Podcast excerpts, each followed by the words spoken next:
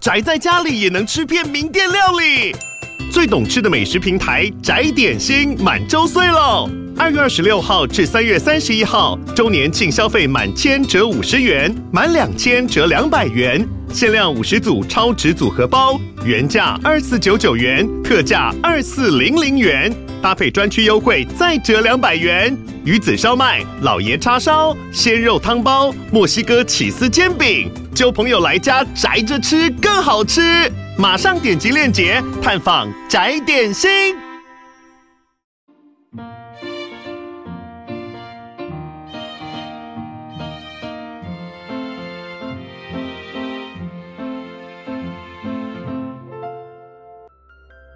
欢迎来到 CaFi 的小小世界，让我们用小小的时间一起听小小的故事，用小小的思考认识小小的世界。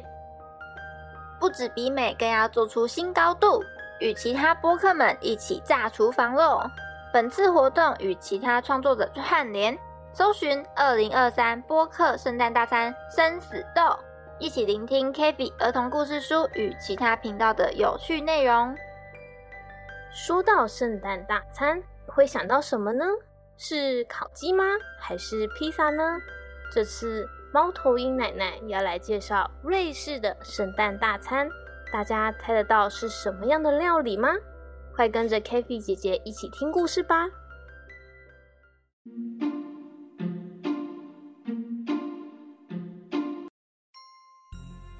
到了二零二三的尾声，大家都期待着圣诞节的到来，尤其是欧洲的圣诞市集。早在十一月的时候就已经热闹登场喽！飘着雪的冬天更适合吃点热腾腾的食物暖暖身子。猫头鹰奶奶也开始忙进忙出的准备圣诞大餐。究竟在瑞士的餐桌上会有怎么样的料理呢？猫头鹰奶奶在厨房里翻找着锅具。哎呀！怎么一直找不到我的陶瓷锅呢？到底是放到哪里去了啊？这个时候，贴心的喷火龙阿布也来帮忙找。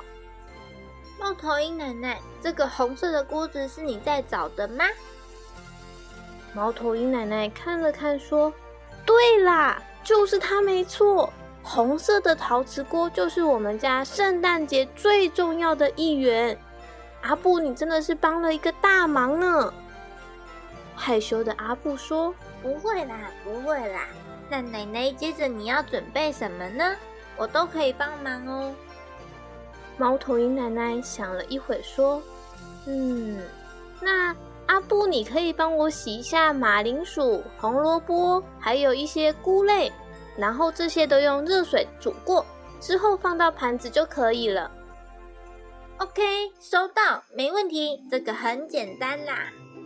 接着，喷火龙阿布就到一旁，一边哼着轻快的旋律，一边帮着奶奶处理这些简单的食物。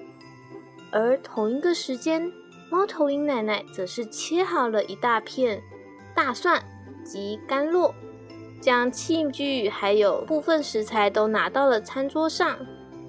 而在客厅里呢，玩耍的小朋友们则是期待他们的椰蛋戳戳乐会有怎么样的小礼物。这时，小猪胖胖说：“哇，终于到了最后一格！前面二十三天我都抽到一些小糖果和巧克力，好期待第二十四个礼物是什么呢？好期待，好期待！”接着，小猫斑斑也说。对啊，我们从十二月一号就开始倒数圣诞节了，每天都有小礼物，超级开心。接着，小猪胖胖说：“那我们一起来看看我们的圣诞夜小礼物是什么吧。”好啊，一、二、三，哇！我拿到了一个小玩具耶！诶，我拿到一块巧克力饼干呢。小朋友们玩的笑声不断，让家里更有过节的气氛。接着，重头戏要登场了。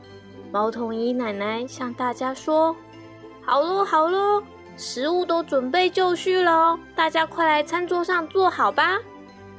大家异口同声地说：“好。”桌上摆满了各种食材，包括小面包、蔬菜等等。饮料的部分啊，还有白酒、热红酒或者是热茶在一旁。等大家都到齐了，猫头鹰奶奶请喷火龙阿布点燃餐桌上的加热器。阿布，可以帮我点小火吗？OK。好了，加热器准备好喽。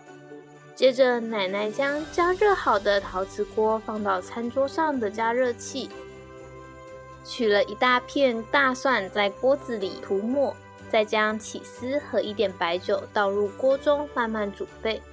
为了避免底部焦黑，奶奶不断地用锅铲搅拌起司，让它们能够均匀混合稠状。搅拌的同时，奶奶接着说明今年起司火锅的游戏规则。来来来，每个人是不是都有长叉啊？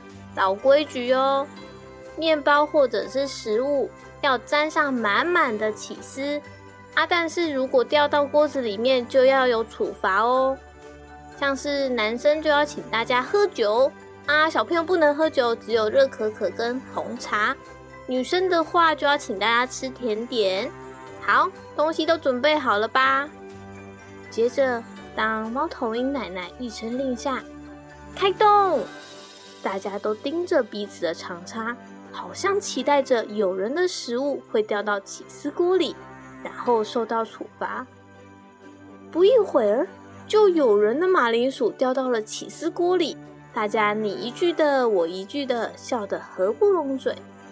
不管大人小孩都玩得好开心，大人喝起红酒畅聊一番，小朋友也在一旁分享彼此的圣诞节礼物，每个人脸上皆洋溢着笑容，现场充满着愉悦和欢乐的气氛。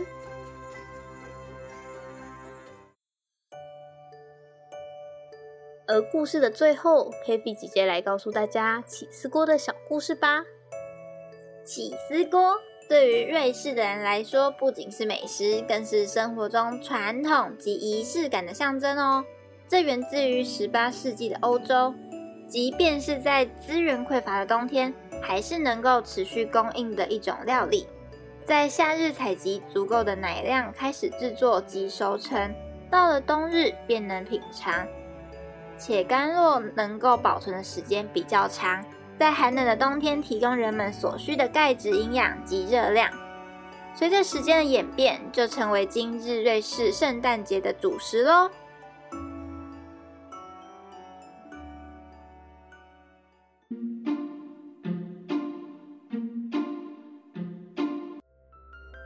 你们的圣诞大餐会是什么呢？有机会也可以尝试看看不一样的火锅哦。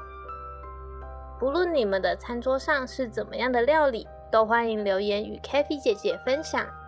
如果喜欢我们，可以到 Apple Podcast 给我们五颗星星，也欢迎留下评论，让我们知道你喜欢 CaFi 儿童故事书。如果有合作意愿，也欢迎与我们联络。详细资料请参考频道资讯栏。最后，也祝大家圣诞节快乐！那我们下次再见喽，拜拜。